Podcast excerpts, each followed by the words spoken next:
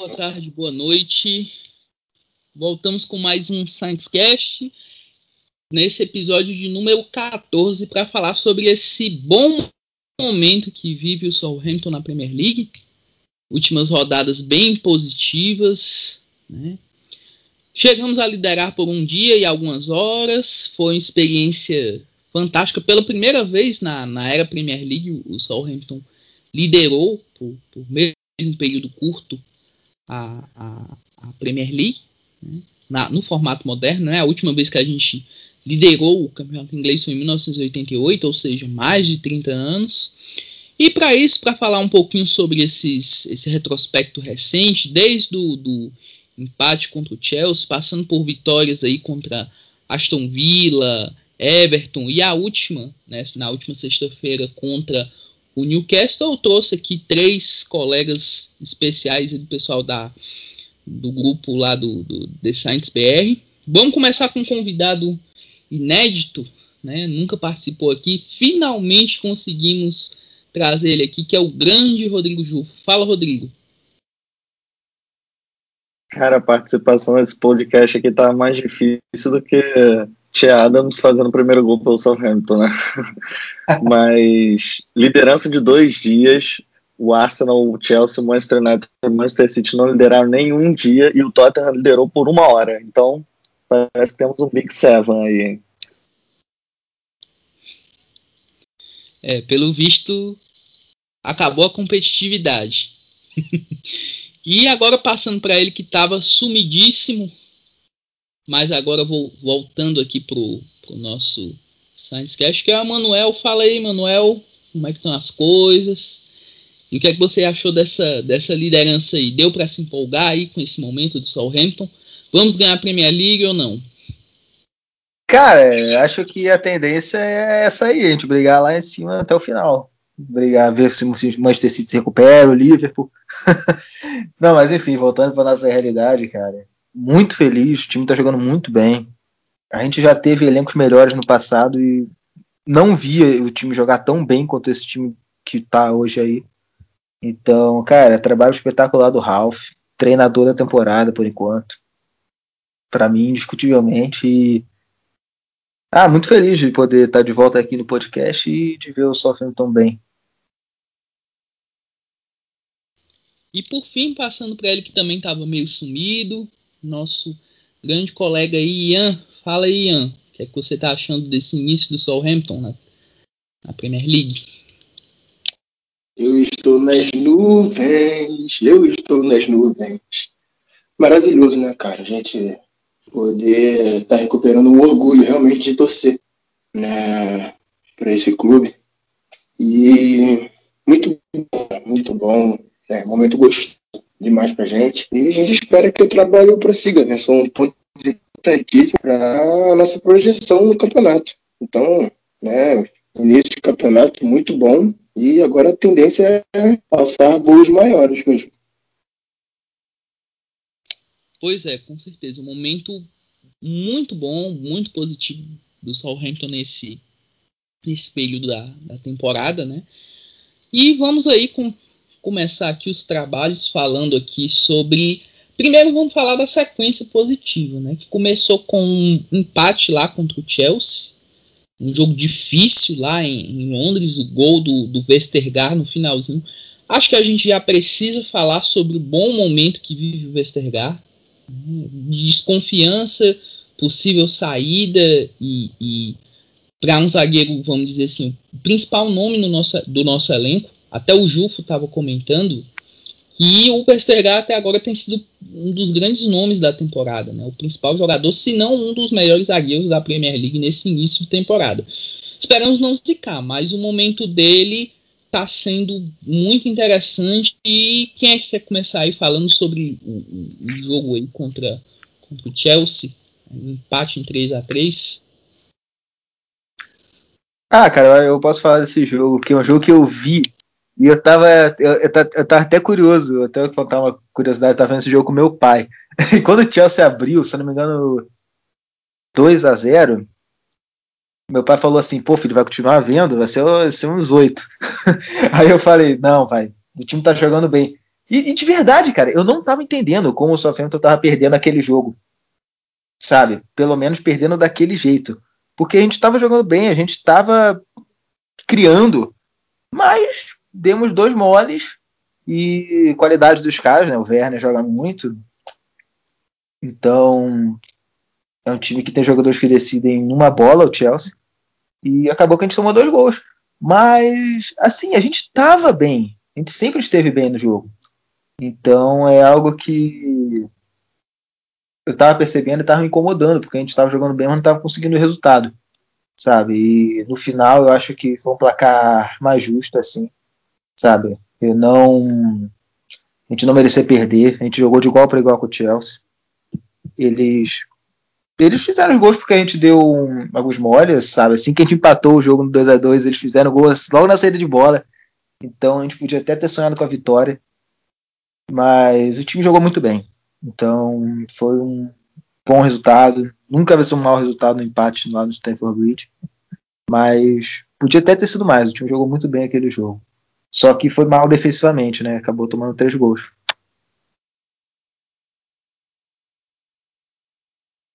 É, é, aquele jogo contra o Chelsea foi um jogo vamos que a gente pode bater de frente com qualquer um. Né? Eu lembro que no dia do jogo a gente estava conversando no grupo durante a partida e a gente ah, é normal perder pro Chelsea. Né? E no final, quando a gente empatou, a gente disse: não, não é normal. A gente tem qualidade, a equipe tem vontade, é uma equipe gay, né? Só que tem coisas que precisam ser acertadas, né? Pontos, pontos negativos. A gente está falando de coisas positivas, né? Foi um jogo muito bom, foi um jogo que mesmo tomando os dois gols, a equipe estava respondendo bem à altura, estava jogando bem contra o Chelsea, né? A gente não ficou devendo nada e o final do jogo mostrou isso.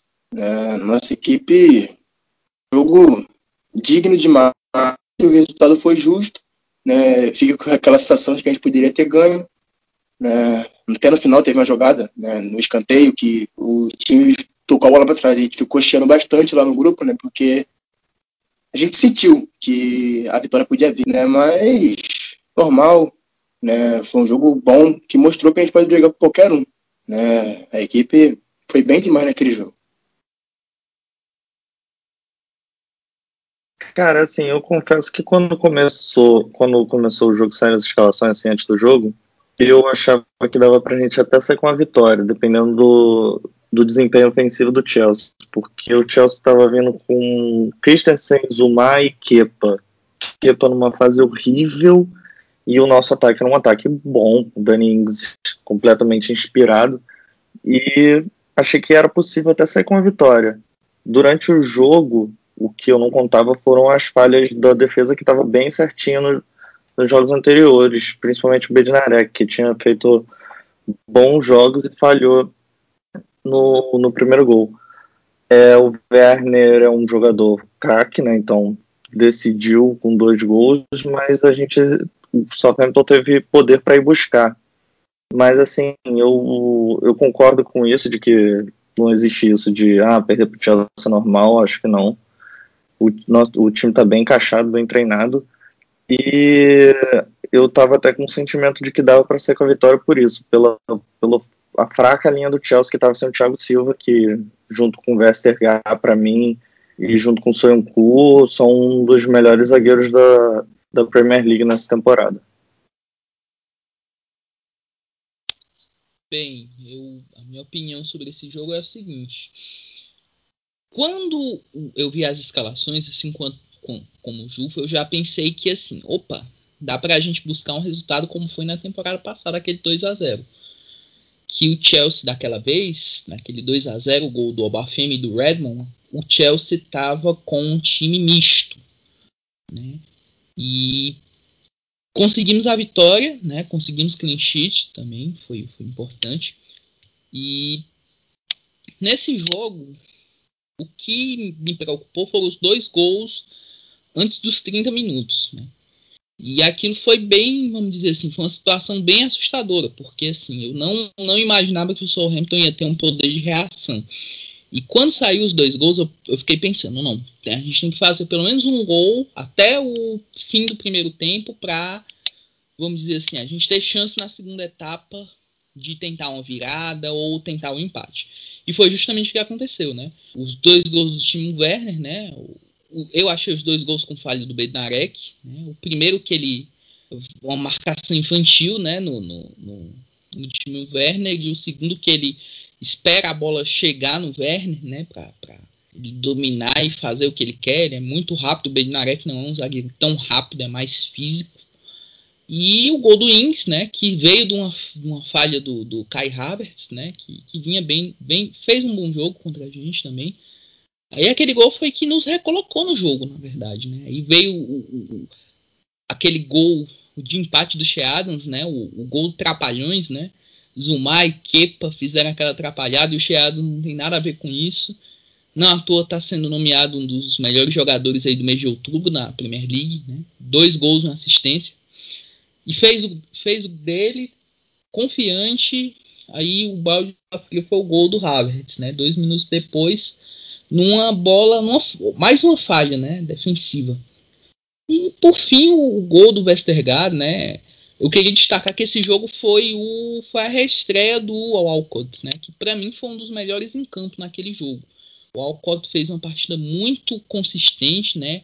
Sem jogando pelo, pelo lado direito, né? A gente estava sem o, o Armstrong, estava com Covid ainda, estava se recuperando.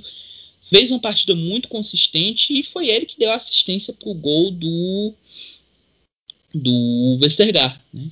E saímos com empate, podia ter, podíamos ter ganho, mas foi uma partida bem que mostrou bem que o, o Southampton podia jogar contra qualquer equipe. E já passando para o próximo jogo, né? Falando de times que a gente podia enfrentar, né? Íamos jogar contra o líder. Então o líder Everton, né? Que vinha de um empate no Merseyside Derby contra o, o, o Liverpool. Ah, só para fechar. Ainda sobre o jogo contra o Chelsea, né? É muito bom ver o, o, o Mason Mount com aquela cara de, de tacho dele, né? Não sei vocês, mas eu, eu se o Mason Mount tá triste, eu tô feliz. Ah, eu acho que vocês nem entenderam a piada, mas fica para os próximos Eu acho que se qualquer jogador do Chelsea tá triste, eu tô feliz. Não, mas o Mason, Mason Mount principalmente por causa do, do time que ele torce, né? Ele é, é skate, sim, né? Sim, é, bom ele, é bom ele sempre triste. Cara, é a tristeza dele é a nossa alegria. É a alegria da nação. O cara faz questão de torcer para um time que ele sozinho, só o Mason Mount vale mais que o clube inteiro que ele torce.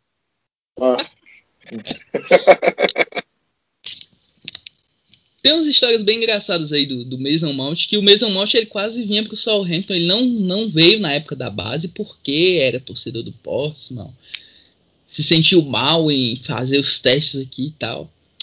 Besteira. Eu já até contei essa história lá na Descentes BR.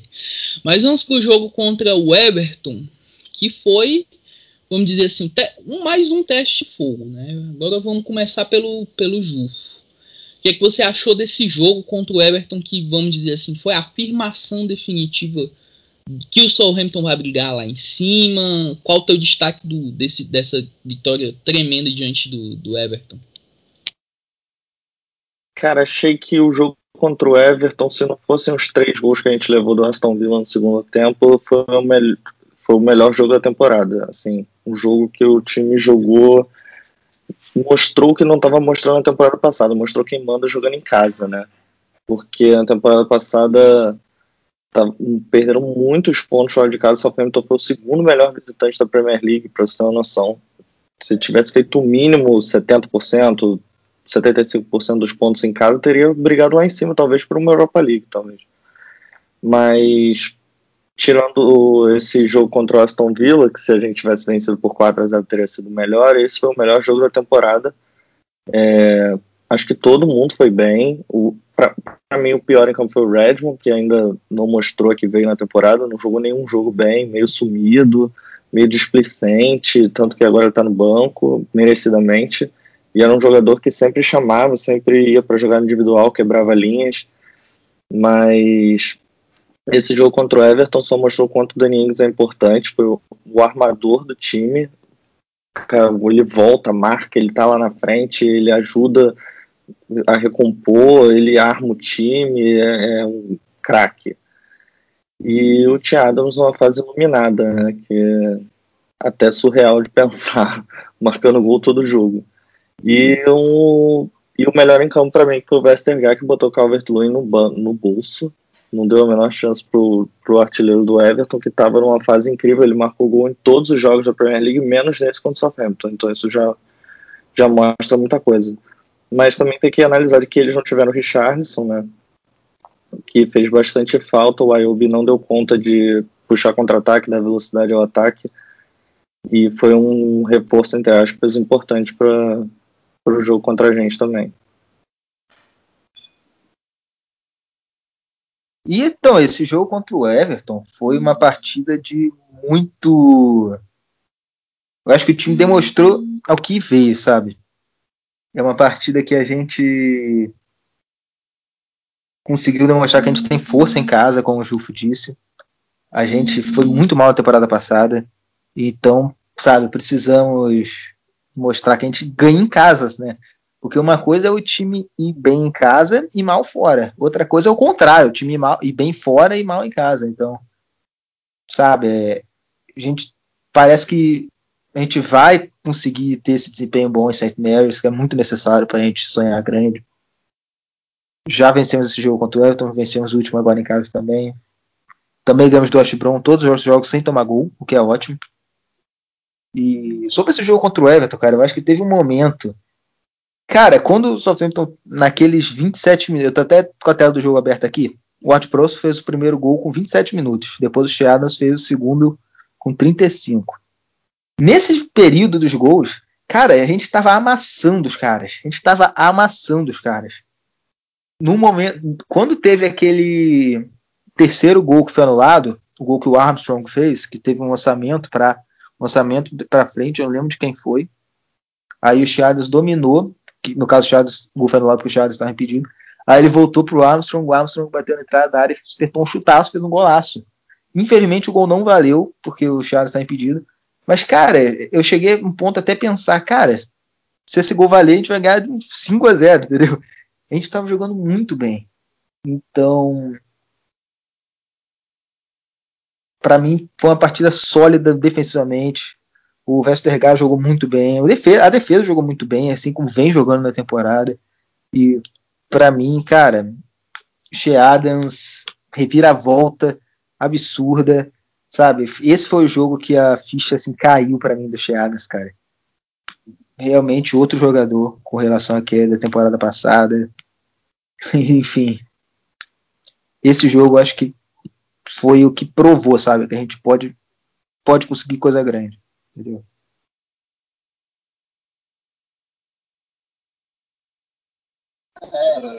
É, eu acho que o Jufo e o Manuel já esclareceram bem que foi esse jogo, mas é uma palavra que eu quero dizer. A gente jantou o Everton nesse jogo. Efetivamente, em todos os setores do campo, a gente jantou o Everton. Estou vendo aqui as estatísticas, foram 13 chutes a 6 pra gente, 6 chutes a gol a 2, 55% da posse de bola. Nós demos 610 passes contra, contra 509 do Everton. A gente jantou o Everton o jogo inteiro o Vestergaard maestral, maestral, sensacional. Nosso lado direito com o Walker Peters e o Armstrong, brilhoso, sabe? Cheadas, volta por cima, tá dando certo, né? E a equipe dando certo como um todo. Acho que isso foi o mais importante nesse jogo, que a gente viu o conjunto realmente, uma equipe dando certo, como numa, sabe, uma sonia, aquela uma coisa bonita. Né? Ficou muito bonito de ver. Né? As pessoas elogiando. Ai, o futebol Southampton, né? E a gente conseguiu ver isso na íntegra nessa partida. Né? A gente dominou o Everton. Ah, não tinha o Richarlison, não tinha, né? Mas é o Everton, era o líder do campeonato no momento. Então isso tem que ser valorizado. É, essa partida é, mostrou bem que a gente tá para brigar tem uma equipe sólida, temos um trabalho, né, realmente. Então, né, não tem muito a acrescentar, o pessoal já falou bastante e essa partida aguardada aqui no meu coração. Sensacional, né, a equipe como um todo, muito bem. Sobre esse jogo, né, eu queria falar só algumas. O Jufo e o Manel já deram uma resumida bem interessante sobre o que foi essa partida. O Armstrong estava retornando ao time depois da, da se recuperar da Covid. E foi bem, eu achei a atuação dele muito boa, né, do Armstrong. O Ashprose também incansável em campo, foi fundamental. O Westergaard, acho que dispensa comentários, né? Fez uma atuação bem completa, anulando o Calvert Lewin. Ah, estava sem o Richardson, mas eles tinham o James Rodrigues. James Rodrigues também foi anulado em campo. Não fez praticamente, não, não fez uma jogada boa. A jogada que o Everton teve boa no jogo foi aquele chute do Sigurdsson na trave, né? Depois disso, o Everton praticamente não. O McCarthy não fez praticamente nada. Não defesa isso. Então, o que, eu, o que eu queria dizer, só rapidinho, cara, é que exatamente esse que foi o ponto, sabe, que me fez adorar esse jogo. A gente praticamente não deu chance pro Everton. Teve a bola na trave do Sigurdsson. Mas tirando isso, sabe, a gente anulou os casos. A gente fez uma partida não das mais brilhantes, mas uma partida seguríssima. A gente, a gente não, sabe, a gente nem ameaçou perder essa derrota. Eles nem ameaçaram tirar essa derrota da gente, sabe? Então, essa consistência que é o que a gente precisa para ir longe, entendeu? Então, isso que, isso que é importante o time ter. Sabe? Não adianta nada, é muito melhor um jogo assim do que você abrir 4 a 0 e flertar com tomar um empate. Pois é. E já pegando gancho nessa nessa nessa tua colocação, vamos passar aí para esse jogo contra o Aston Villa, que em tese foi a nossa melhor atuação na temporada, mas que também teve alguns pontos bem, bem negativos, né? Vamos começar pelo Ian, que não, não começou ainda. O que, é que você achou desse, desse 4 a 3 do Southampton?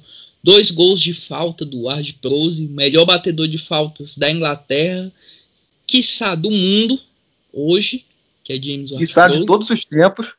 Quiçá de todos os tempos, verdade.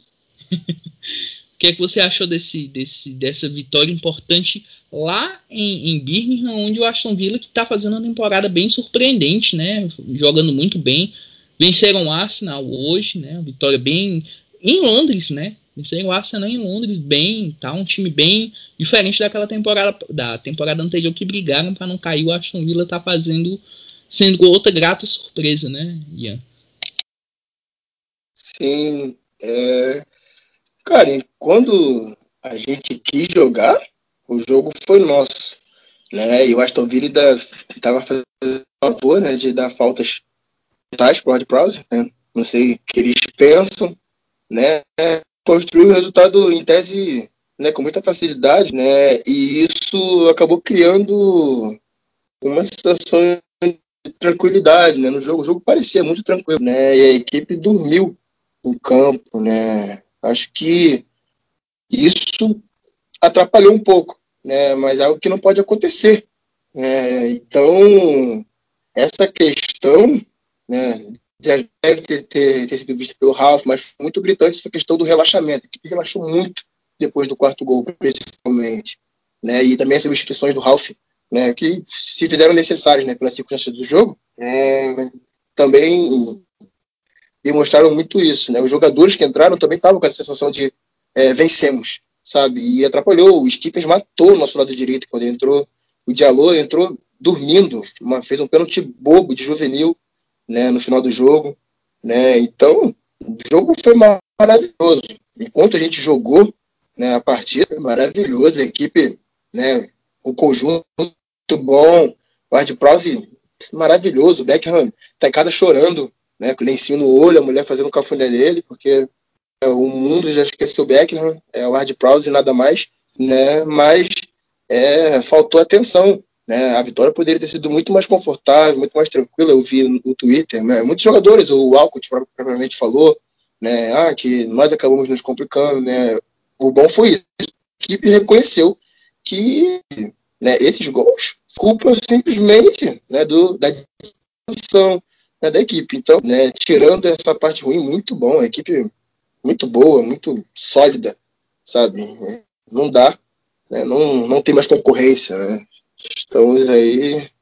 Vamos para a Liga, vamos para a Bundesliga, vamos fazer uma Superliga aí, porque a equipe está muito boa, mas né, poderia ter sido melhor. A gente ficou até chateado. Foi a primeira vitória que eu fiquei chateado. Né? Eu não, não feliz com a vitória, porque teria sido muito mais confortável, muito mais bonito de se ver.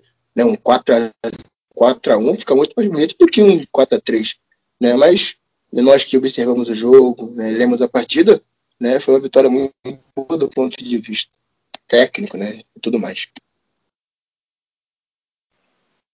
Cara, eu concordo muito com uma coisa que o Ian falou. O Stephens entrou e acabou com o sistema defensivo do lado direito. O, a, atuou muito abaixo que o Bednarek e o Diallo entrou muito mal no jogo também.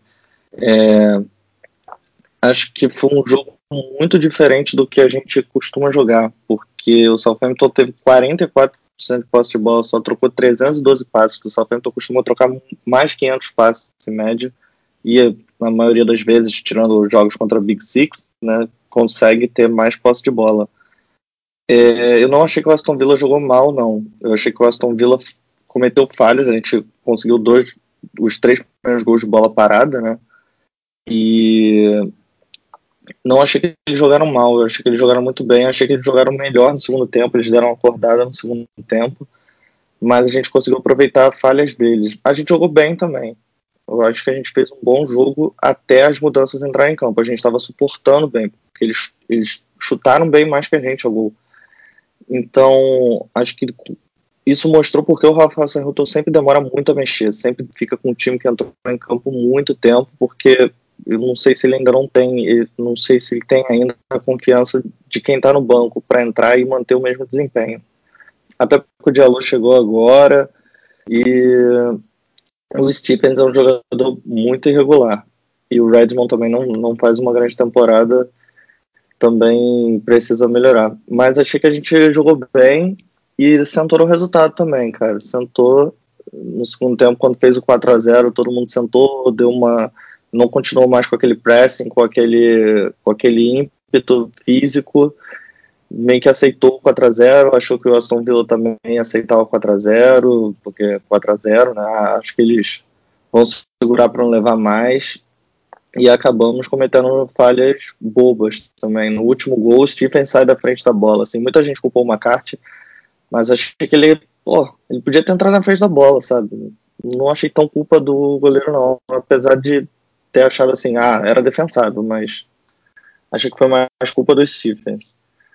E é isso, acho que faltou um banco de mais qualidade que entrasse mais atento ao jogo. Mas achei um jogo muito atípico ao nosso jogo em si. Acho que o time meio que deixou o Aston Villa jogar muito e a gente, a gente não tem esse costume de deixar o adversário jogar, mesmo jogando fora de casa. Tanto que na temporada passada a gente fez uma grande temporada fora de casa. No jogo contra o Chelsea, por exemplo, que é um jogo difícil fora de casa, o Chelsea trocou 574 passes e a gente trocou 503, sabe? Foi 54% de posse de bola, 46. Não foi, a gente não deixou jogar tanto, foi bem pau a pau.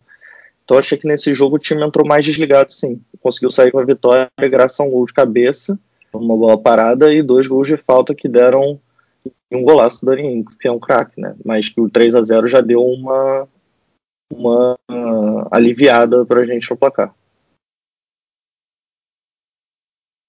Cara, então, acho que o Jufo e o falaram basicamente tudo desse jogo, sabe? É um jogo bem chato, bem complicado. Acho que um adversário muito difícil.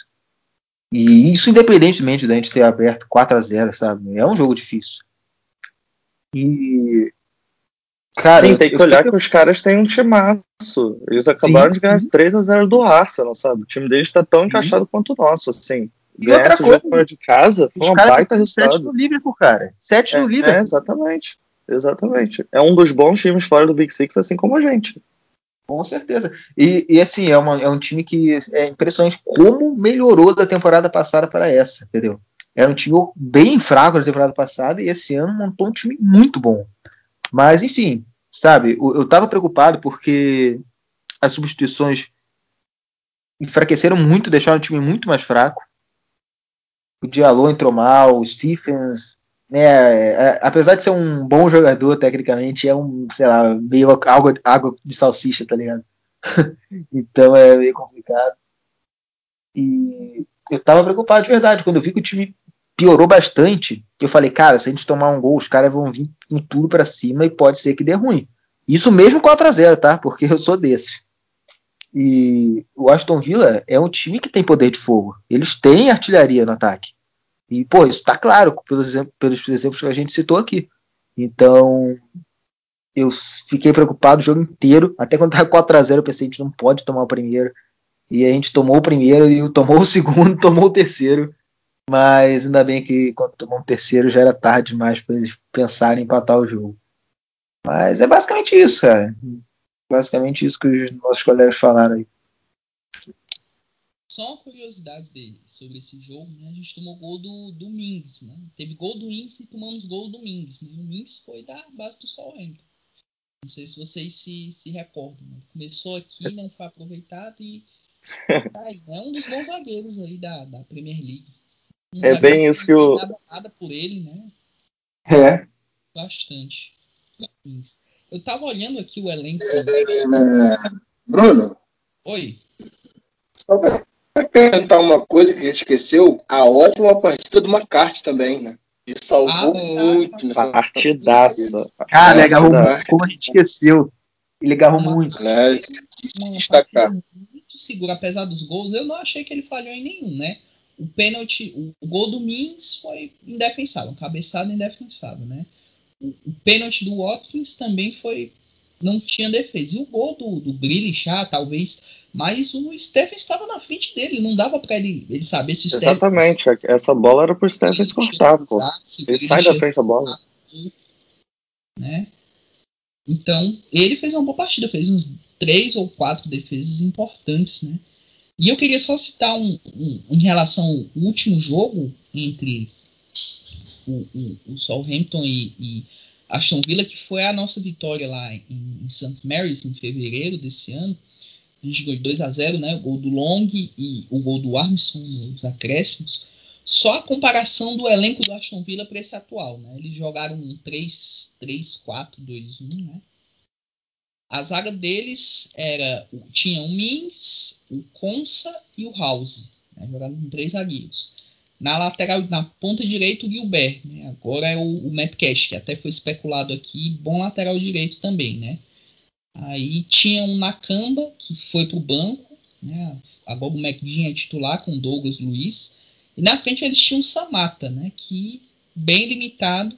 E agora tem, tem um Watkins. Para você ver a evolução desse, desse elenco né? do, do Aston Villa. Mudou peças, né? Vamos dizer assim, assim vamos dizer assim, peças-chave, né? O goleiro era o Pepe Reina, agora o, o, o Martinez, né? E, enfim, é uma outra grata surpresa quanto como, como nós temos sido nessa, nessa temporada. E naquele jogo passado, o Ardiposo jogou de lateral direito, né? Para você, vocês terem ideia. E ainda falando sobre esse jogo contra o Aston Villa, a gente sofreu com as lesões, né? Ings saiu lesionado, o Bedinarek, que foi substituído no intervalo, saiu meio grog com, com conclusão também, saiu machucado, Bertrand com problema no tornozelo.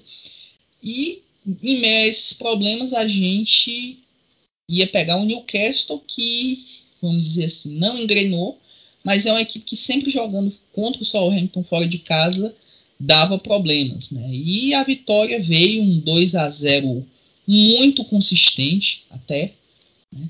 Gols do, o gol do Adams logo aos 7 minutos, né? Jogadaça de, de de Walcott, a gente indo sem Ings, a, a, dupla de ataque foi Walcott e Adams, né? Que mostraram que dão certo juntos, né?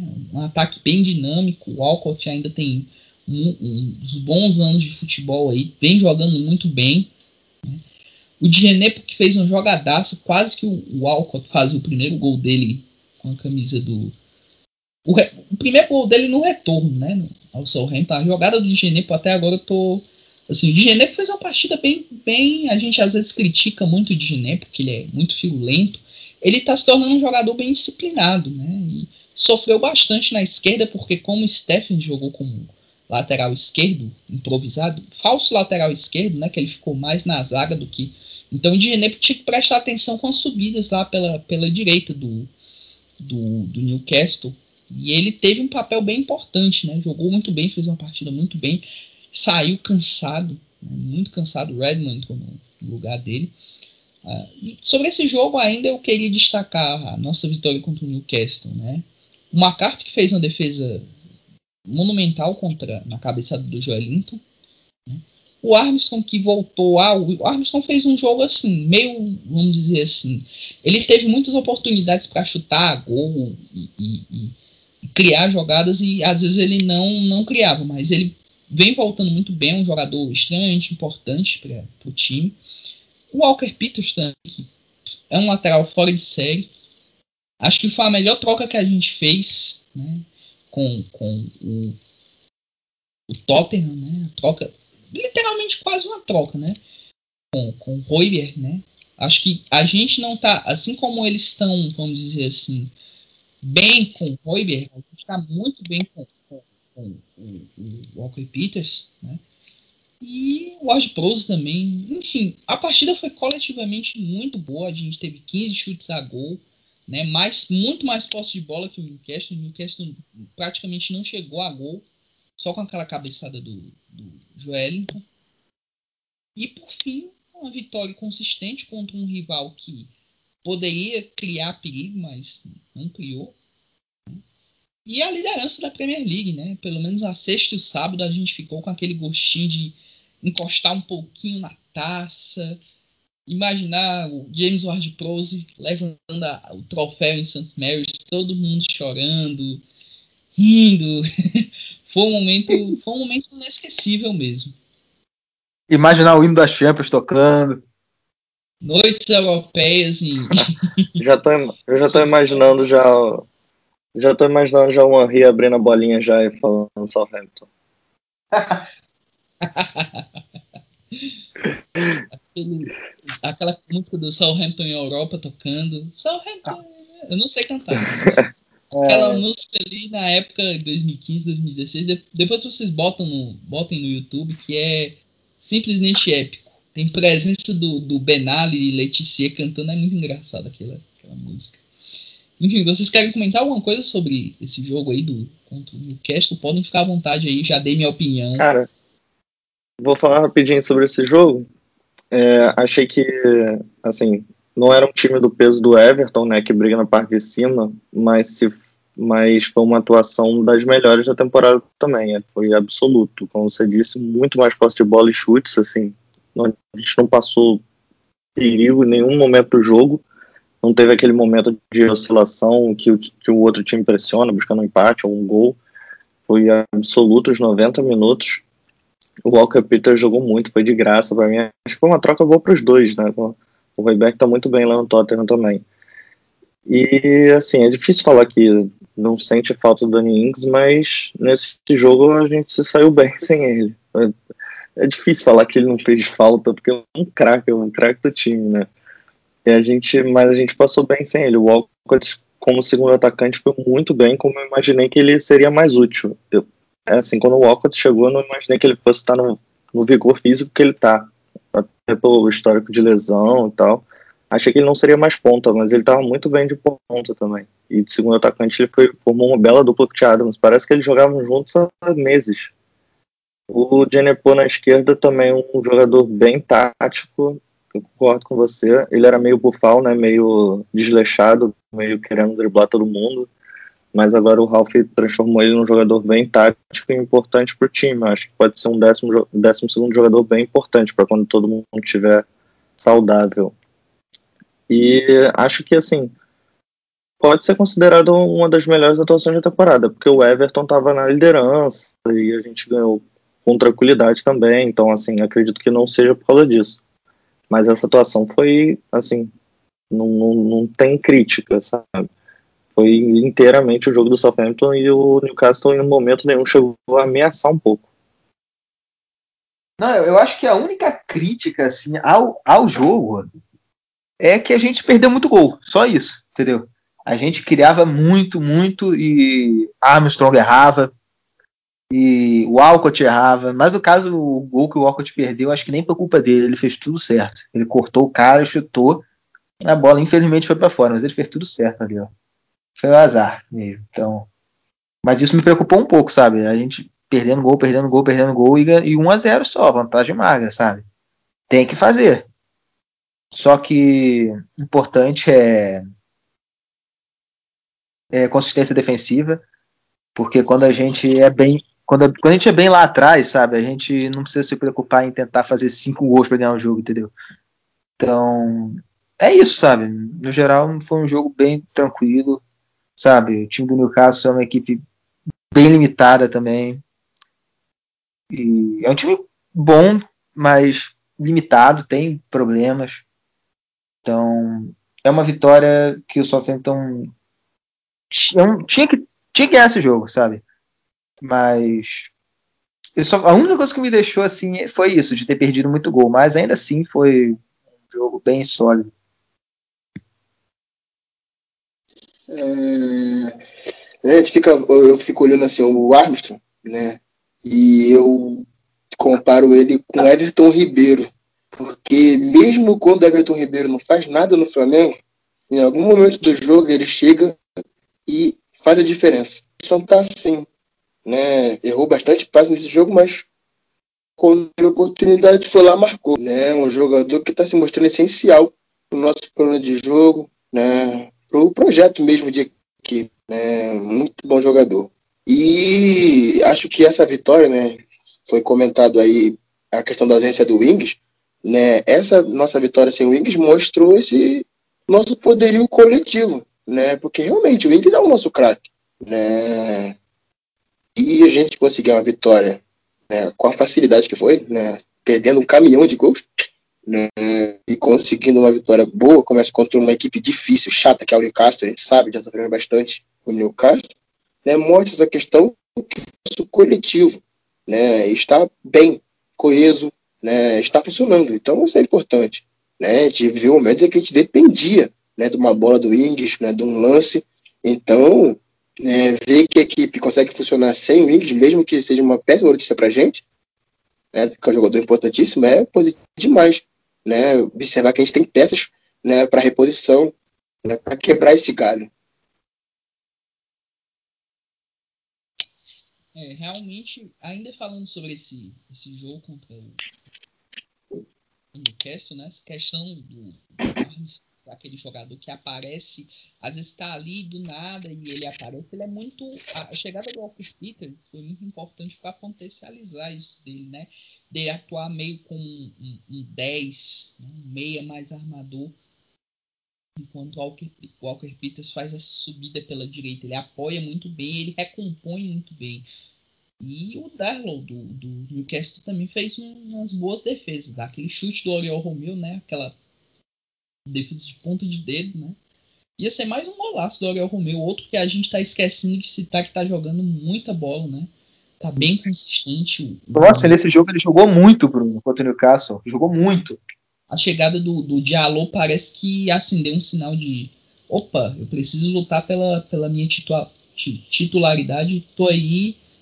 E ainda e jogando muito bem. A parceria dele com o Prose está muito interessante. Né? A gente joga com dois meias, não jogamos com um volante tão propriamente dito. Ele tem. O Ralph gosta muito do Oriol Romeu, né? Até tem uma entrevista recente que ele fala de ser um, um jogador assim, de equipe, muito disciplinado, treina sempre bem, tá ali. É um jogador que eu gosto bastante pela, pela entrega dele às vezes ele é meio casca grossa, né? Faz umas faltas aí. Nunca foi expulso na Premier League, vale citar. Mas às vezes ele passa do ponto, mas tem feito uma temporada muito consistente. Ô, Bruno. Meu. Oi. Mas, mas o que eu queria dizer, cara, para falar um pouquinho mais do Romeu, é a evolução dele, cara. Evoluiu demais. Ele era um jogador extremamente limitado quando chegou, sabe? Era aquele famoso volante raiz, aquele volante bagre, tá ligado? Tem uma expressão que eu nem gosto muito de usar, mas é, ele era esse jogador, sabe? Mas ele evoluiu muito com o Ralph, sabe? Mesmo antes do Ralph ele já tinha evoluído um pouco, mas principalmente agora, cara. A saída de jogo dele evoluiu de um jeito, sabe? Parece outro jogador. E.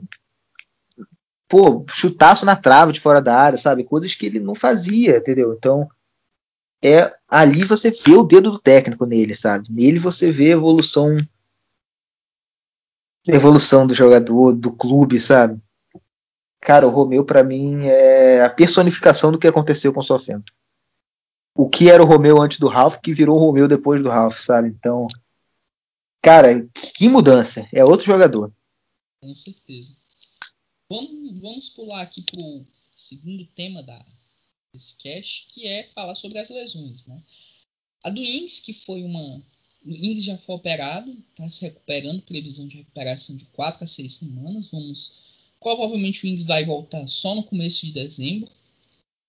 Mas acredito que a gente consiga, vamos dizer assim. O jogo contra o Newcastle foi uma boa, boa visão do que Adams e Walcott podem fazer juntos, né? Não esquecem que a gente tem opções ainda, tem Long, o Lundulu que tá jogando muito bem na base, né? Meteu um hat-trick contra o, o, Manchester, Manchester City. É um, um Lundulu é um, joga, um, um pouco mais centroavantão, né?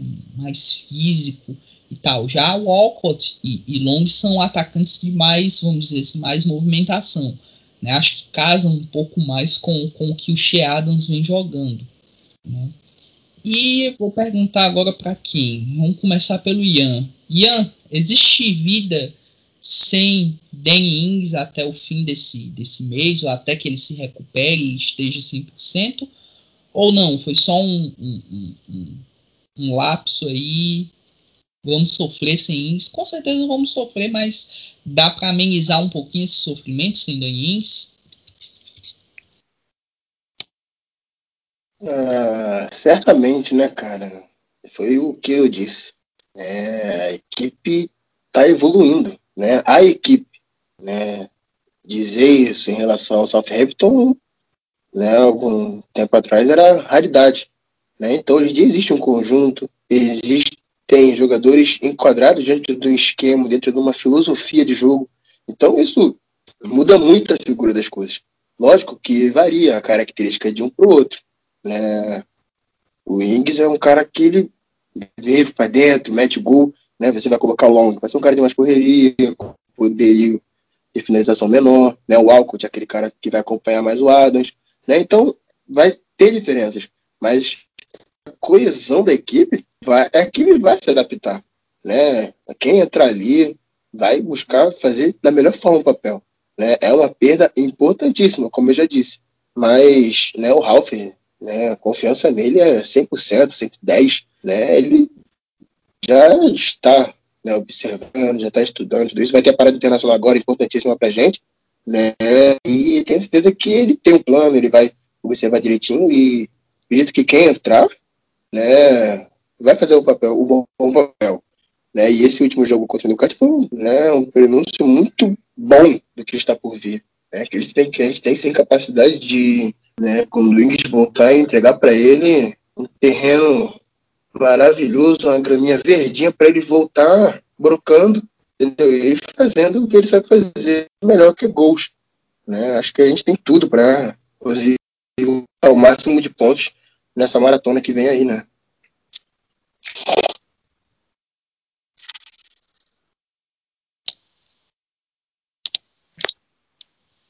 Bom, é, acho que é uma lesão que faz falta, com certeza, até porque a gente não tem um elenco muito grande. Mas, como o Ian disse, cara, o Hassenhutel tem um time na mão, os jogadores estão há muito tempo com o treinador, então sabem o esquema do jogo, sabem o que fazer durante o jogo. E acho que o Danny Ings fez, vai fazer menos falta nesses jogos, por exemplo, contra o Newcastle agora, o Wolverhampton, que, que é um time que está no nosso nível, mas acho que vai ser muito importante se ele voltar contra o Manchester United, que é um jogo diferente, que requer um jogador o melhor, do, o melhor jogador do time em campo, por ser um jogo contra o Big Six, por ser um jogo maior. Então, acho que faz muita falta, ainda mais pelas opções que ficam no banco, que a gente perde, mas o time se adaptou bem sem ele, fez um jogo bom, estava bem encaixado, o Walcott se encaixou muito rápido no time, fiquei bem impressionado com a adaptação dele bem rápido ao estilo de jogo e ainda mais com o físico dele, né, que eu não estava contando que ele tivesse tão bem fisicamente como ele está.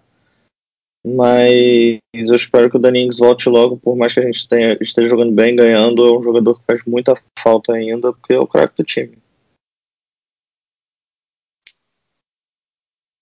Ah, basicamente eu de novo concordo com os dois. O Danny é o craque do time, é importante ter o nosso principal jogador nos jogos maiores, nos jogos importantes. Então, se der para ter ele, sabe, no próximo jogo, bota ele para jogar, sabe? Mas enquanto ele tá se recuperando, a gente, pelo menos contra o Newcastle, teve uma, uma impressão de que a gente não vai ser dependente dele, sabe? De que a gente tipo, tem vida, há vida sem Dennings, entendeu? Até porque o Adams e o Walcott fizeram um, um papel muito bom na sexta, então dá para acreditar que mesmo sem ele a gente vai conseguir vencer jogos. Mas concordo principalmente com aquilo que o Ju falou de que nos jogos grandes é importante ter esses caras mais cascudos, sabe? Ainda mais um jogador experiente como o Ings, que, sabe, pode fazer um gol, tirar alguma coisa da cartola a qualquer momento. É importante ter esses jogadores sempre. Então, eu basicamente concordo com tudo que eles disseram aí.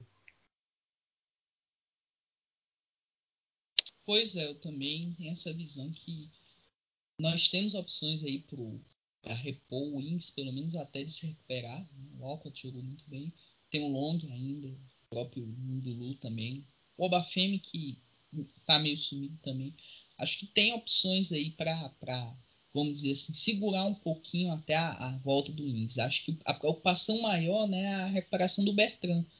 Né, que o Volkins, apesar de ter jogado no, no time B, né, nesse, nessa última vitória contra o, Manchester City, né, 5 a 2 eu acredito que ele merecia um pouquinho mais de oportunidades no, no time principal, né? O Bertrand, ele é um, um jogador que para mim é, é, é, primordial no time do Southampton, vem jogando muito bem também e a gente não encontrou uma reposição. Né? Vendemos o Target para o Aston Villa, que era em tese uma reposição até considerável pro, quando o Bertrand estava lesionado, o suspenso, o Target ia lá, jogava. Temporada passada a gente sofreu nos jogos sem, sem o Bertrand, teve que jogar com danço improvisado, né? Não, não era algo muito interessante. Até bati na madeira aqui. Oi? É bati na madeira aqui. Inclusive o Danço tá jogando. O Danço não era. Qual é a posição? Né? Qual é a, qual é a posição que o Danço joga bem? Eu tô tentando entender agora. Pra mim, ele joga improvisado às 11. Pois é.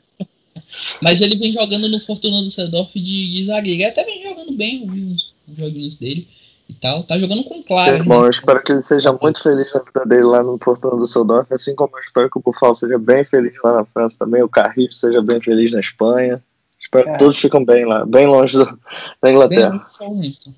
Inclusive aquele lá que não deve ser mencionado aqui nos podcasts, né? Você já deve que saber. tá lá na Itália jogando no time de nazista, né? Então tá no lugar certo.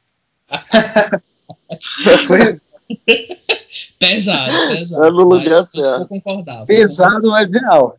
Mas real, verdade, verdade. Então, acho que o Bertrand talvez seja a lesão dele não, não dá para saber a gravidade foi no tornozelo. Eu espero que ele já volte contra o Overhampton, né? Porque o Stephen jogando improvisado na lateral esquerda não é algo até a gente chegou a cogitar, né, o Walker Peters pela esquerda, como foi na final do da Copa do Mundo sub-20, né, que ele ele jogou de lateral esquerdo. Eu tava até assistindo essa, essa final esses dias. Foi contra a Venezuela, um final até meio inesperada. Né? E ele jogou muito bem, né? Contra a Venezuela tinha um time até interessante. Acho que o, o Sotel tava, jogando muito naquele Mundial também. Enfim. E ele fez uma partida bem consistente, né? O, goleiro da Inglaterra pegou um pênalti. Foi, foi até e o Volkins acho que merece, merece ter oportun, mais oportunidades no time principal, né, na, na, lateral esquerda. E quem sabe em janeiro o Ralph não traz um lateral que faça as duas, né? A gente até comentava no, início e antes da, das gravações, né? Algum lateral que faça a direita e a esquerda, né? Já que o Valeri também não, não vem sendo tão aproveitado no, no time principal, né? Problemas desde a temporada passada. Quem sabe aí pinta um, um, um Sabali do, do Bordeaux, um Mael que já foi especulado. Que aí seria uma opção interessante, né? Um lateral que joga nas duas, né? Joga tanto na direita como na esquerda. Seria bem interessante, né? Enfim, agora vamos falar sobre Shea na lista de melhor jogador de outubro, Ralph também na de melhor treinador. Eu acho que o Ralph pode ganhar como, como treinador. Para jogador já está mais difícil para o Shea né? Tem a concorrência do, do, do Som, né? Que está no início bem, bem forte de, de temporada. Tem o Grealish que vem jogando muito bem, mas é bom ver o Shea recuperar a confiança. Né? E o Ralph merece todos os, todas as vamos dizer assim, todos os méritos pelo que vem fazendo, né? O que, vocês acham aí? Shea e Ralph têm condições de ganhar o prêmio? Cara, acho que o Ralph é o grande favorito para ganhar o prêmio do treinador, como você falou. Acho que é o, o grande trabalho do mês para mim. Votei nele, inclusive, no do Premier League. E para jogador tá difícil pro Adams mesmo. Acho que o mais importante para ele foi entrar nessa lista. Acho que ele deve estar, tá, tipo, nas nuvens e ainda mais empolgado em continuar fazendo o que ele está fazendo em campo, que está muito bem, entrou muito bem no time, é outro jogador, outro espírito. Sair o primeiro gol foi fundamental para ele deslanchar. É, mas quanto ao Ralph, eu acho que ele é o grande favorito sim para ganhar o prêmio do mês. É o, é o melhor trabalho, até porque o outro melhor trabalho é o do técnico do, é o do técnico do Aston Villa, né? O Dean Smith, e mais o Ralph ganhou dele, então assim, já já leva uma vantagem. Só rapidinho sobre o Hawkins, acho que eu vejo o Racing Ruto muito preocupado em lapidar. A gente não, não a gente a nossa base é bem bem bem renomada na Inglaterra, né? Por revelar bons jogadores e a gente está um tempinho sem sem revelar um grande jogador é, o, o Ward Prowse é da base, é um jogador super importante, mas a gente está com um problema aí para para re revelar novos jogadores eu acho que eles estão lapidando muito bem o Hawkins, porque eu acho que é a nossa grande joia da vez, né? Então eu vejo muita preocupação em botar ele para jogar, mas acho que tem que dar mais espaço sim para ele, com certeza. E não queimar, né, Ju? Que é o mais importante preparando no tempo é, certo. É, eu vejo essa preocupação, exatamente essa preocupação que eu vejo, não queimar ele.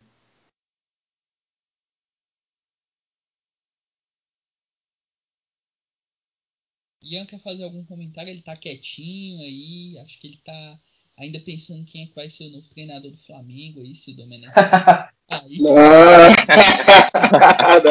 Marcos, Marcos, não, não, não, Ralf Hassenhutter como você.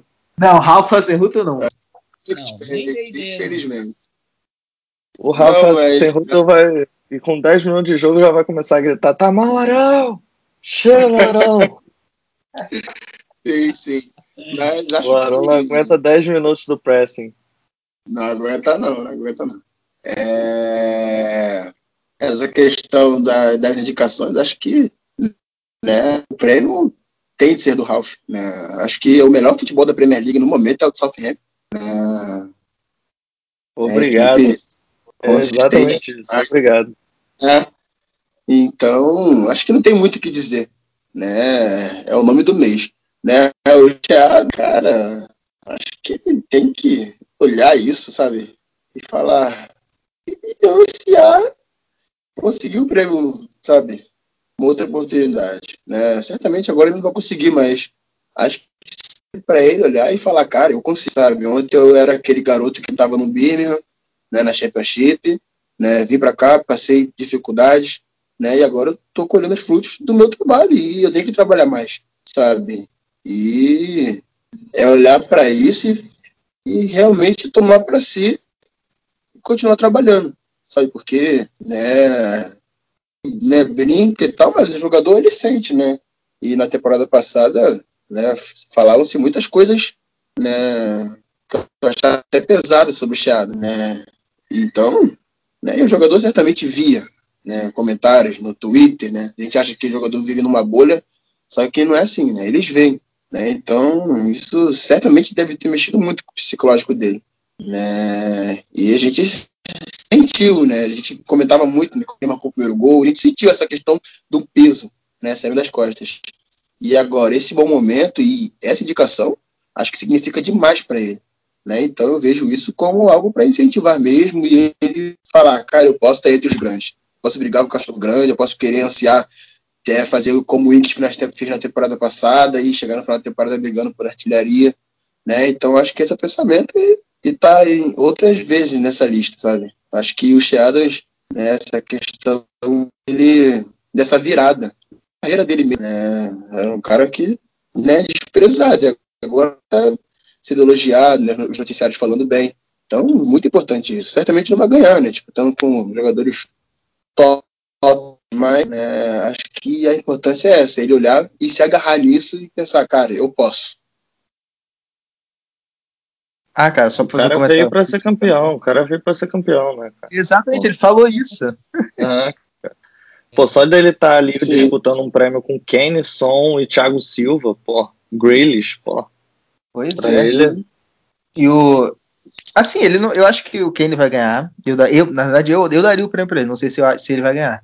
Mas eu daria o prêmio pro Kane. Mas, assim, é que nem eu ia é que nem eu ia falou, cara. O, isso aí é uma questão de motivação para ele, sabe? Para ele ver que, porra, ele pode jogar bem, entendeu? E assim, a torcida, a torcida ela reage ao que ela vê, entendeu? A torcida via na temporada passada o Shea Adams absolutamente ridículo, um jogador que, sabe, não conseguia nem dominar uma bola direito. Então por isso que ele era Teve gente mandando vender lá no grupo do WhatsApp, hein? Só queria dizer Sim. isso. Com Teve uma galera lá pedindo para vender. e ele e... né, pro, pro Leeds no começo do ano, né? O Ralph foi que barrou, botou, confiou no Che e ele tá aí, né? Sim, a gente insistia, a gente até reclamava disso, né, nele, que ele insistia demais no cara. E tá dando, dando certo, né? Acho que ele, o Ralph fez a, a melhor escolha em ter mantido o Sheadans, né? E o homem sabe. Ter muitos frutos dele. Espero que no Southampton, durante muito tempo, não ele se destacar assim, vender ele para vocês sabem, alguns certos times aí, né? E não, isso aí não vai acontecer, não. Ah, o Liverpool já tá de olho, né? Já tá vendo a campanha, já, já tá vendo quem eles vão roubar. pois é. Inclusive, é. acho que no vídeo da apresentação do. Aquele vídeo do, do trenzinho do Ralph, né? É o Klopp que tava. tava Sim. Não era, agora eu lembrei, o Klopp tava tentando ver quem era que o. Quem era a contratação, sim. Justamente era o Shea Adams, né? Pois é. Aí agora a gente vai ter essa parada internacional, né? Com alguns jogos. Eu até tava vendo essa questão da Dinamarca, né? Não sei se vocês viram, até o, o, o que tweetou que é aquela questão da restrição da, da Inglaterra a viagens que estejam te, vindo da Dinamarca, né? Então, isso pode ter alguns impactos no Southampton, né? Que a gente tem o, o Westergaard, né? Talvez não seja liberado, isso até é bom, né? Evita risco de, de dele lesionar ou sei lá, enfim, até interessante ver essa questão. O Long não foi convocado pela, pela Irlanda, nem o Obafemi. Provavelmente o Obafemi e, e, e, eu não sei se vai ter jogo da Sub-21 da Irlanda, mas talvez o Obafemi e, e, e Smallbone sejam. Smallbone ainda está lesionado, né? Agora que eu me toquei, talvez não não seja nem chamado, né? Aí, deixa eu ver quem mais. Jorge Close pela Inglaterra. Bednarek pela Polônia. Né? E Armstrong pela Escócia. Escócia que tem um jogo importante, né? Da playoff da. da, da... A Escócia dá até um nervoso, dá até um nervoso a Escócia. Oi? Essas convocações da Escócia do Armstrong dá até um nervoso. Volta com Covid, é, volta lesionado, volta com gripe. Pois é.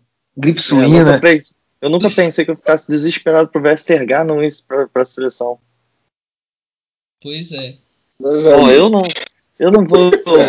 Assim, discutir data FIFA para mim é, é, assim, eu sou completamente contra a data FIFA. Para mim, fazer um torneio, jogava a Eurocopa, todo mundo, quem ganhasse os 10 primeiros ia pra Copa, eu acho um saco data FIFA. não sou amante de seleção, então assim, tem, tem gente que gosta de seleção, tá, tudo bem, eu não gosto, acho um saco. O campeonato tá lá pegando fogo e tem que parar agora uma semana, duas semanas de campeonato, pô. Perde o tesão o campeonato para jogar, para jogar, para jogar Inglaterra e Macedônia, ah, para jogar Alemanha e Ucrânia. Assim, vai ter a parada, eu só essas paradas eu só torço para todo mundo voltar inteiro. É a única torcida que eu tenho. Eu também tenho essa mesma.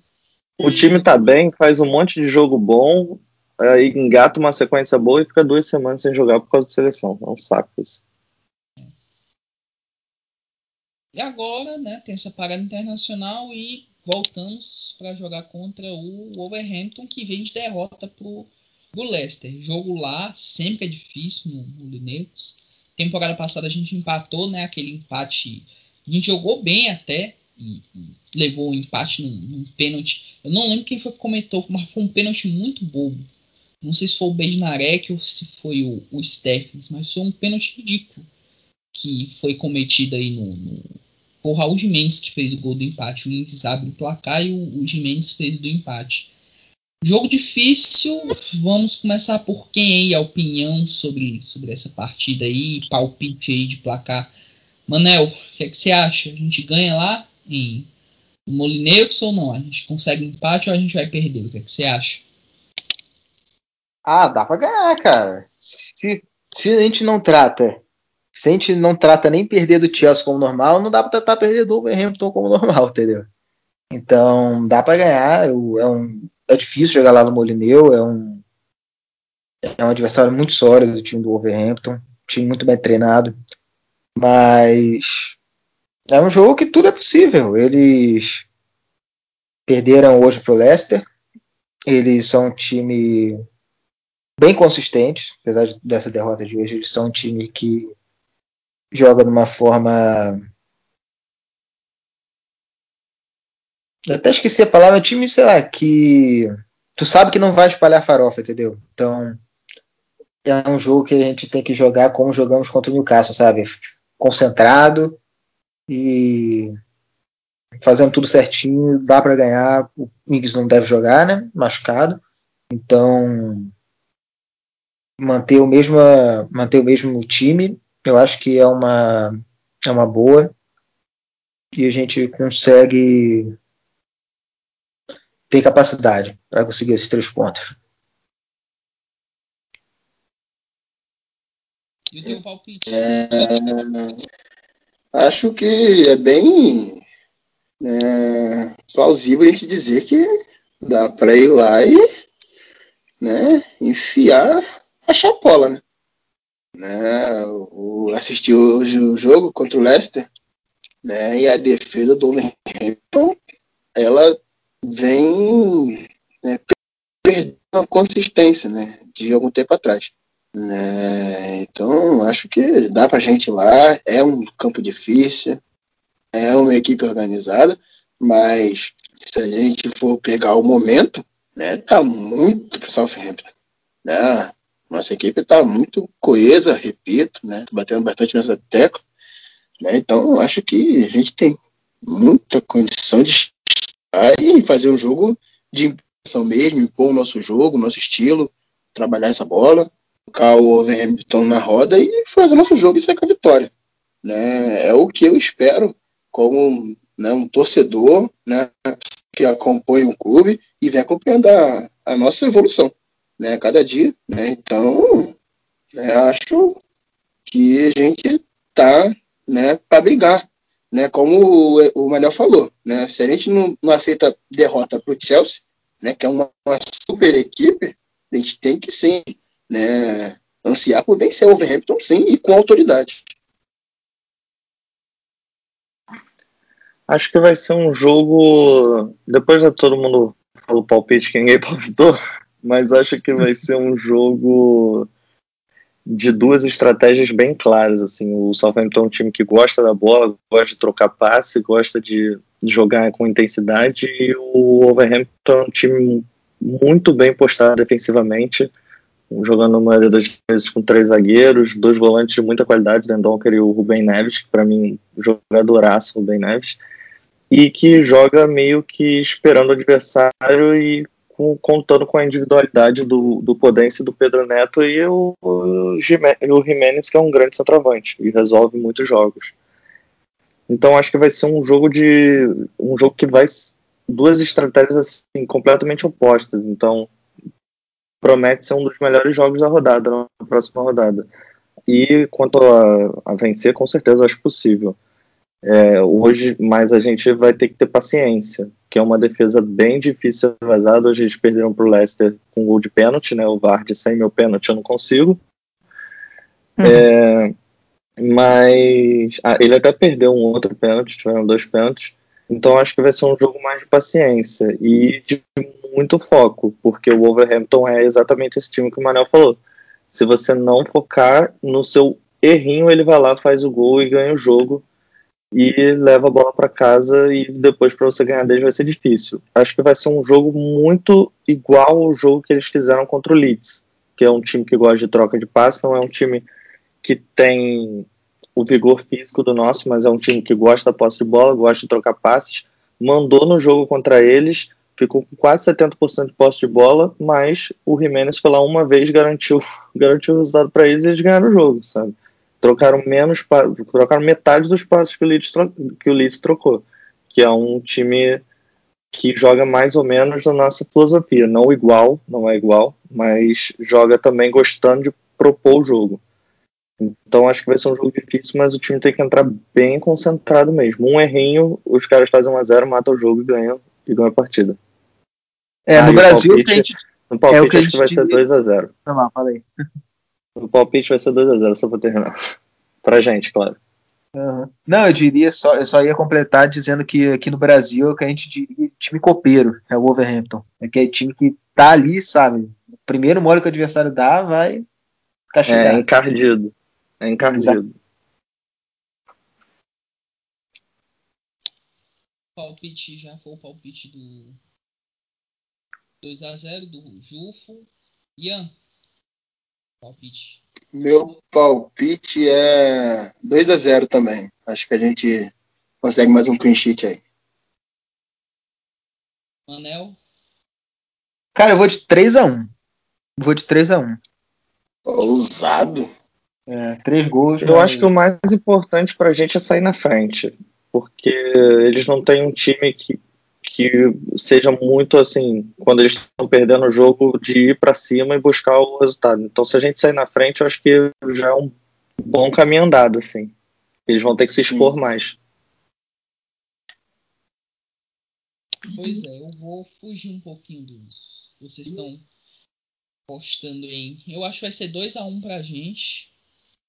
O Alcott vai marcar o primeiro dele. E o segundo acho que vai ser de. Vou botar um palpite arriscado. De Genepo vai fazer um. Genepo tá merecendo mais um golzinho. Fez contra o West Brom, acho que faz contra o, o Wolverhampton. E eles, acho que um gol do, do Jimenez, que sempre mete gol aí contra a gente, né?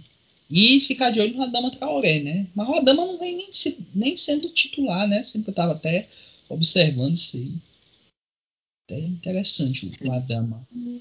É, ele tem sido reserva porque o, o Podense e o Pedro Neto estão jogando muito bem mesmo. Os dois estão jogando muito. Né? Seleção se, portuguesa. o Wolverhampton segura o, Pe, o, Pedro Neto para a próxima temporada, não. Tá, é, ele, é, ele é bem bom jogador. Bom jogador.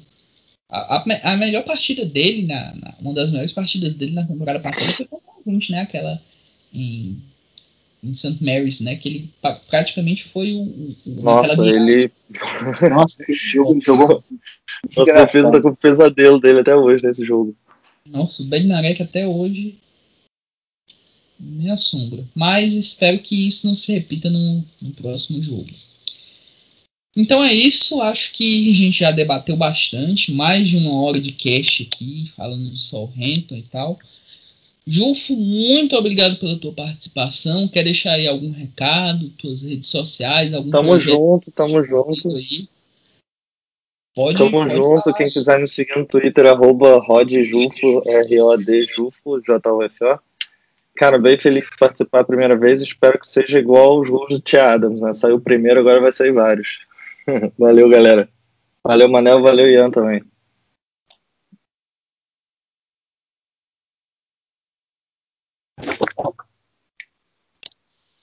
Manel, Ian. Antes disso, eu ia, ia me esquecendo de novo das perguntas. Foram poucas perguntas aqui dos, dos internautas. Eu vou fazer até pro, pro Ian e pro, pro Manel. Rapidinho. Manda. Primeira pergunta.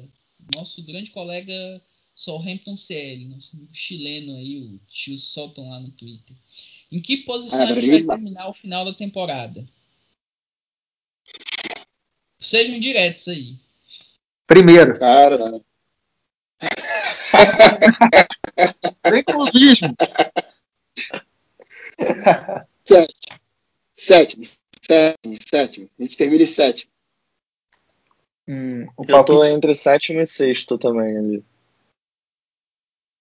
Cara, eu vou dizer um palpite ousadíssimo. Vou dizer quinto lugar. Show de bola. Bom palpite. Acho que Eu Legal. acho que a gente vai terminar na sétima posição. Tô achando, tô otimista que a gente vai terminar entre a quinta e a sétima colocação. Acho que Champions League nessa temporada, infelizmente, a gente não pega, mas quem sabe na próxima. Não Mas é só, tá sonhando. Só em ficar no top 10 já é um, um grande resultado pro. Só discutir essa possibilidade de poder pegar a Champions League já é algo incrível. Com certeza. Aí, a É, próxima acho que a bolinha não vai ser dessa vez ainda. pergunta Ainda não. o arroba Flanático812 lá no, no Twitter.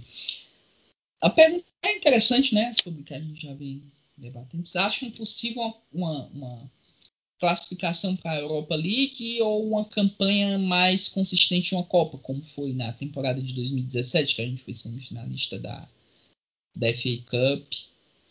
Eu vou responder, eu acho que é melhor chegar à Europa League, se for, se for o caso, via, via Premier League. Por Copa, eu acho que não sei se, se é um bom negócio, não sei o que, é que vocês acham. Mas é bom sempre uma campanha interessante, uma Copa. A sensação de ganhar um título é bem, bem legal, mas acho que por Premier League é mais, mais certeza, digamos assim. Sim, sim. Acho que a gente, é, a gente, a gente precisa dessa forte na Premier League, sabe? Né? A Copa é legal, mas fazer uma campanha forte na Premier League né, é, eleva muito mais o ego. né? Acho que a Copa a gente pode ganhar depois de rolar a bolinha. Aí a gente vai lá e ganha a FA Cup só de onda, só pra tirar um mundinho.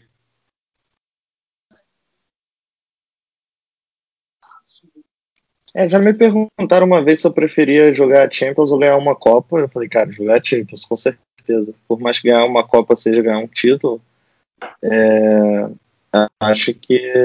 Mas é, aí Europa League, eu não sei, eu acho que eu prefiro ganhar uma Copa. Acho que seria. Até porque ganhar a Copa você vai para a Europa League, né? Então Sim, acho que seria bom para a autoestima do clube. Do início da temporada, quando a gente estava conversando sobre as expectativas, eu falei que eu apostaria muito numa Copa. Eu acho que a gente tem um time bem competitivo, mas não a longo prazo numa Premier League por causa do Big Six. Né? Mas uma Copa eu acho que dá para filar. A gente deu mole na Copa da Liga, né, naquele início de temporada que não foi bom. Mas a gente pegou um time bem difícil também. O, o Brentford é um time. É um time de segunda divisão, é um time de segunda divisão, mas é um time bem arrumado. Mas lógico que a gente tinha que passar aquele jogo. Mas tem a, a FA Cup aí, né? Talvez seja uma possibilidade.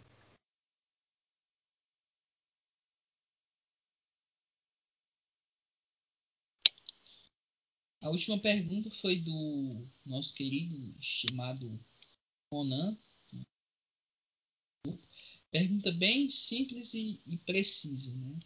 Acho que dá até para responder com, com aquele, aquele vídeo lá do, do, do finado Eurico Miranda. O respeito voltou?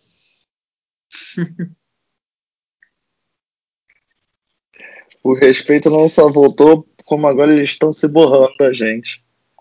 O respeito voltou, ponto. Contra tudo e contra todos. É O respeito voltou. O respeito voltou. Acho que essa. Tá, é fato que Com certeza. a Aquele time. que tinha voltou e voltou com tudo. É, Bruno, não só o respeito por parte das equipes, mas o respeito por parte da imprensa. Né? O Southampton, durante muito tempo, ele foi tratado né, como medíocre. Né? Vamos ser sinceros. Né? Durante essa transição que a gente veio passando, né, os noticiários tratavam a gente de forma muito pejorativa. Né? E agora a gente vê um tratamento diferente, né? mas respeitoso, realmente. O respeito voltou. Literalmente.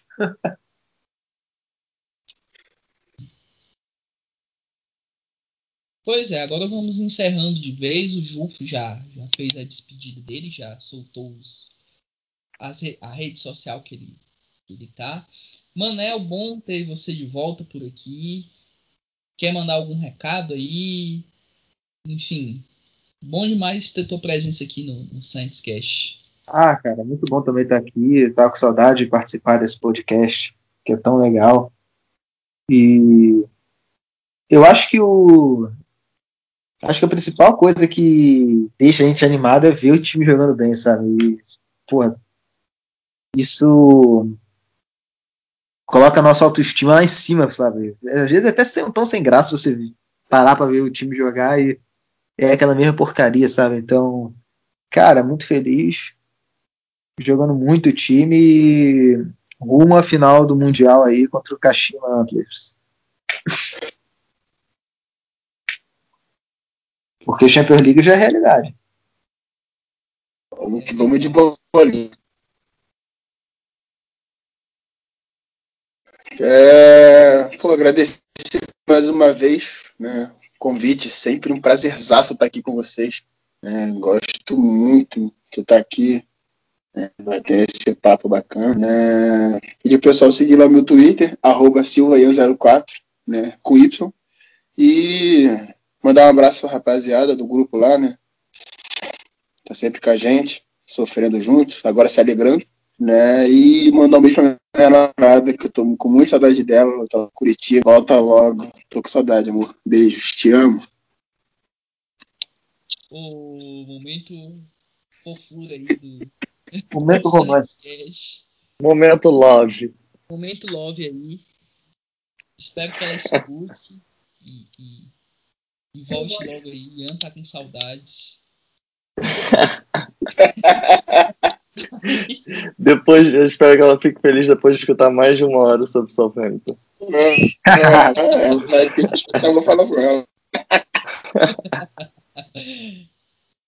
Pois é, eu queria agradecer a presença de vocês aí. E estar junto comigo nessa, nessa loucura aí. São meia-noite e 15, já estamos em plena segunda-feira. Todo mundo amanhã tem que levantar. Amanhã não, daqui a pouco tem que levantar para trabalhar, fazer suas obrigações, enfim. Prazer imenso ter gravado, falar um pouquinho mais sobre esse momento que a gente vem, vem passando aí com, com o Southampton, de alegrias, de, vamos dizer assim, aquele sentimento de acompanhar como a gente tinha algumas temporadas atrás voltando. E é isso, vamos ter essa parada de mais ou menos 15 dias né, até o retorno da Premier League, né, jogo contra o, o Wolverhampton.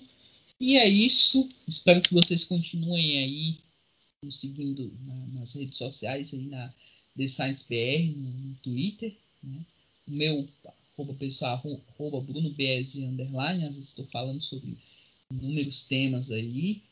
E é isso, até a próxima. Valeu!